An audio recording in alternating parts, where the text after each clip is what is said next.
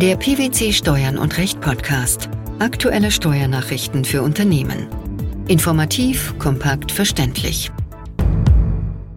Herzlich willkommen zur 355. Ausgabe unseres Steuern und Recht Podcasts, den PwC Steuernachrichten zum Hören. In der heutigen Ausgabe beschäftigen wir uns mit folgenden Themen. Europäisches Parlament bringt EU Data Act auf den Weg. Fremdwährungsverlust bei Endtauschzahlungen im Rahmen eines Zinswährungsswaps. Strompreispaket. Ampelkoalition beschließt milliardenschwere Entlastung. Am 9. November 2023 wurde durch das Europäische Parlament der Verordnungstext zum EU Data Act in erster Lesung verabschiedet. Der EU Data Act ist Teil der EU Digitalstrategie und geht auf einen Entwurf der Europäischen Kommission vom Februar 2022 zurück. Seither haben kontroverse Debatten und langwierige Abstimmungen mit dem Europäischen Rat und anderen Beteiligten stattgefunden. Welches Ziel wird mit dem Data Act verfolgt? Mit dem Data Act sollen gesetzliche, wirtschaftliche und technische Hemmnisse für die Datenökonomie reduziert werden. Der Zugang zu und die Weitergabe von Daten die bei der Nutzung vernetzter Produkte und diesbezüglicher Dienstleistungen entstehen, sollen vereinfacht werden. Ziel ist es, dass nicht mehr wie bislang in der Regel Hersteller oder sonstige Anbieter vernetzter Produkte auf die durch diese Produkte erzeugten Daten vergütungsfrei zugreifen können, wenn diese vernetzten Produkte nicht mehr in ihrem Besitz sind. Vielmehr sollen künftig die befugten Nutzer der vernetzten Produkte selbst über die Verwendung der durch sie erzeugten Daten entscheiden können. Derartige Daten sollen auf Marktplätzen bereitgestellt und gehandelt werden können. Die branchenübergreifende horizontale Regulierung des Data Act ergänzt bestehende und künftige vertikale, sektorspezifische Regulierungen zur Datennutzung. Was verlangt der Data Act von Herstellern und Anbietern?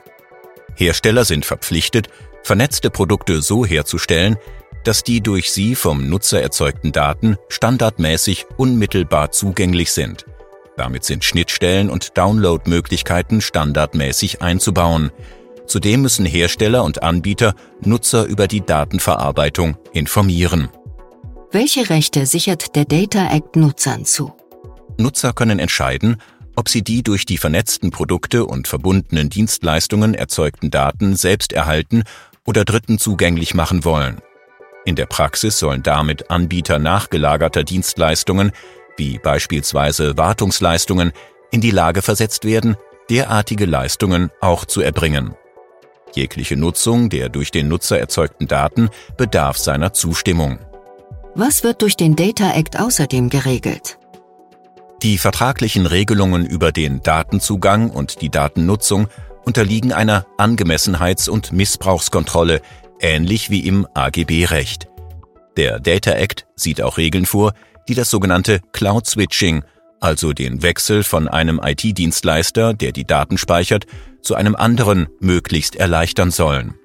Außerdem sind Regelungen zur Interoperabilität vorgesehen. Was bedeutet der Data Act für die Praxis? Durch die neue Regulierung haben Nutzer von sogenannten Internet of Things Produkten und Services von kleinen und mittelständischen Unternehmen bis zu großen Industriekonzernen künftig die Möglichkeit, durch die Vermarktung der bei ihnen anfallenden Daten neue Einnahmequellen und Geschäftsbereiche zu erschließen. Hierdurch entstehen neue dezentrale Wertschöpfungsketten, die auch Geschäftschancen für die bereits im Data Governance Act adressierten Datenbroker, Aggregatoren, Intermediäre und Treuhänder bieten. In welchen Bereichen diese Märkte entstehen, deutet sich aktuell erst ansatzweise an. Es wird davon ausgegangen, dass der Data Act nach der Bestätigung im Europäischen Rat im ersten Quartal 2024 in Kraft tritt. Er sieht eine 20-monatige Übergangsfrist vor, bevor die Regelungen wirksam werden. Hersteller haben bezüglich ihrer Pflichten sogar eine Übergangsfrist von weiteren zwölf Monaten. Wie sollten sich Unternehmen auf die Veränderungen vorbereiten? Unternehmen tun gut daran, sich mit den Auswirkungen und Potenzialen der neuen Regulierung jetzt auseinanderzusetzen. Der erste Schritt dafür ist es, in einer Betroffenheitsanalyse festzustellen, in welchen Geschäftsbereichen jetzt schon vernetzte Produkte und damit verbundene Dienstleistungen am Markt angeboten werden oder auf Basis derartiger Daten künftige Leistungen angeboten werden können. Muss der Steuerpflichtige bei Beendigung eines Zinswährungsswaps eine Endtauschzahlung in fremder Währung erbringen? Und muss er dafür, wegen nachteiliger Änderung des Umtauschkurses, einen höheren Betrag in Euro aufwenden, als er von der Gegenseite bekommt? Kann er den Differenzbetrag nicht als Werbungskosten bei den Einkünften aus Vermietung und Verpachtung abziehen? Zu diesem Ergebnis kommt der Bundesfinanzhof in einem am 2. November veröffentlichten Urteil. Wie war der Sachverhalt? Die Beteiligten streiten über den Abzug von Ausgleichszahlungen im Rahmen eines sogenannten Zinswährungsswaps, bei dessen Beendigung die Klägerin eine Enttauschzahlung in Schweizer Franken erbringen musste.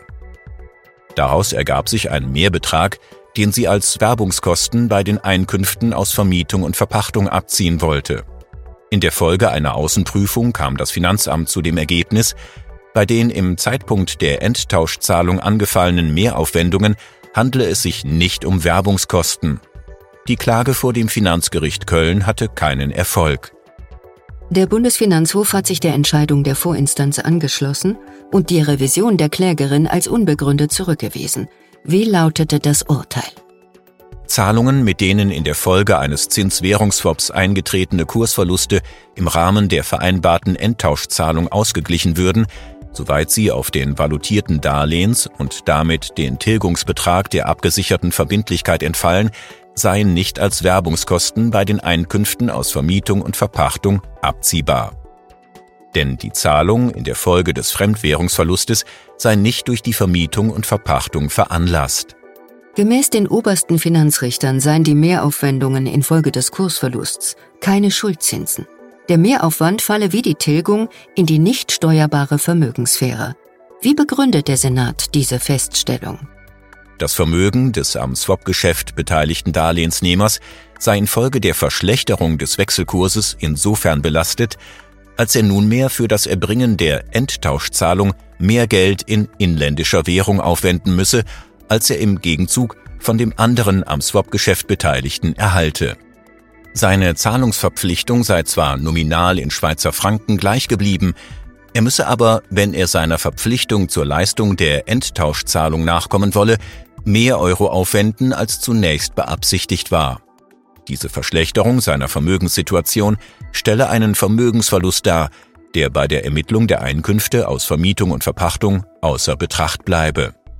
Nach der für den streitigen Zinswährungsswap geltenden Rechtslage ist die wechselkursbedingte erhöhte Endtauschzahlung nicht anders zu behandeln als der Mehrbetrag, der in der Folge der Ablösung eines Fremdwährungsdarlehens aufzuwenden ist. Der Darlehensnehmer werde durch den Zinswährungsswap wirtschaftlich so gestellt, als habe er ein Darlehen in Schweizer Franken abgeschlossen.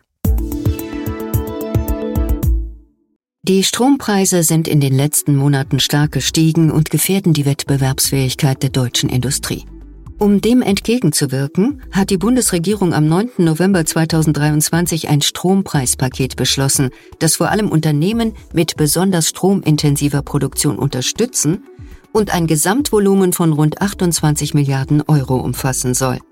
Davon 12 Milliarden bereits im nächsten Jahr.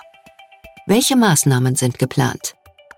Zum einen soll die Absenkung der Stromsteuer für das produzierende Gewerbe auf den zulässigen EU-Mindestwert von 0,05 Cent pro Kilowattstunde für die Jahre 2024 und 2025 erfolgen. Diese soll gesetzlich geregelt werden und weitere drei Jahre gelten, sofern eine Gegenfinanzierung im Bundeshaushalt dargestellt werden kann. Eine Verlängerung des Spitzenausgleichs ist hingegen nicht angedacht, was auf Seiten der energieintensiven Unternehmen wiederum zu administrativer Entlastung führen kann. Der bisherige Spitzenausgleich geht in der Stromsteuerentlastung gemäß 9b des Stromsteuergesetzes auf. Zum anderen soll eine Fortführung und Ausweitung der Strompreiskompensation für die rund 350 Unternehmen erfolgen, die am stärksten im internationalen Wettbewerb stehen. Diese Unternehmen erhalten eine Erstattung für die indirekten CO2-Kosten, die durch den EU-Emissionshandel entstehen. Welche Vorgehensweise ist geplant? Der bisherige Selbstbehalt von einer Gigawattstunde pro Anlage soll gestrichen werden, sodass die betroffenen Unternehmen letztlich einen höheren Kompensationsbetrag erhalten. Gleiches gilt für den Sockelbetrag für die rund 90 besonders stromintensiven Unternehmen, die zusätzlich die ergänzende Beihilfe erhalten. Hierdurch wurden die Entlastungen bislang auf 1,5 Prozent der Bruttowertschöpfung begrenzt. Die Maßnahme soll ebenfalls für fünf Jahre gelten, steht aber ab 2026 ebenfalls unter dem Vorbehalt der Gegenfinanzierung aus dem Bundeshaushalt. Wie kommentiert die Bundesregierung ihren Beschluss? Ein Beihilfeverfahren nach den Maßgaben der EU ist nicht zu erwarten, da es sich bei dem Maßnahmenpaket um ein bereits von der EU genehmigtes Instrument handelt. Nach intensiver Diskussion der Koalition über die Einführung eines Industriestrompreises reihen sich die vorgenannten Maßnahmen ein in die bislang beschlossenen Strompreisentlastungen von Letztverbrauchern rund um die Abschaffung der EEG-Umlage und die Bezuschussung der Netzentgelte für 2024. Von Verbänden und Marktakteuren werden die verschiedenen Maßnahmen des Industriestrompakets jedoch weiterhin kontrovers diskutiert. Teils wird die mangelnde Ausweitung etwa der Stromsteuersenkung auf die Bereiche der Elektromobilität oder ähnliches bemängelt, teils wird der nun angedachte Mechanismus vor dem Hintergrund der bislang diskutierten Alternativen ausdrücklich begrüßt. Was ist nun zu erwarten? Letztlich hängt es stark vom Einzelfall ab, ob tatsächlich signifikante Entlastungen für die Unternehmen entstehen. Vor diesem Hintergrund dürften in vielen Fällen die Erwartungen an eine deutliche Entlastung und finanzielle Planbarkeit für die nächsten Jahre enttäuscht werden. Der EU-Data Act des Europäischen Parlaments. Der Fremdwährungsverlust bei Endtauschzahlungen im Rahmen eines Zinswährungsswaps sowie das von der Ampelkoalition beschlossene Strompreispaket. Das waren die Themen der 355. Ausgabe unseres Steuern und Recht Podcasts, den PwC Steuernachrichten zum Hören. Wir freuen uns, dass Sie dabei waren und hoffen, dass Sie auch das nächste Mal wieder in die PwC Steuernachrichten reinhören. Steuerliche Beiträge zum Nachlesen finden Sie in der Zwischenzeit unter blogs.pwc.de slash steuern und minus Recht.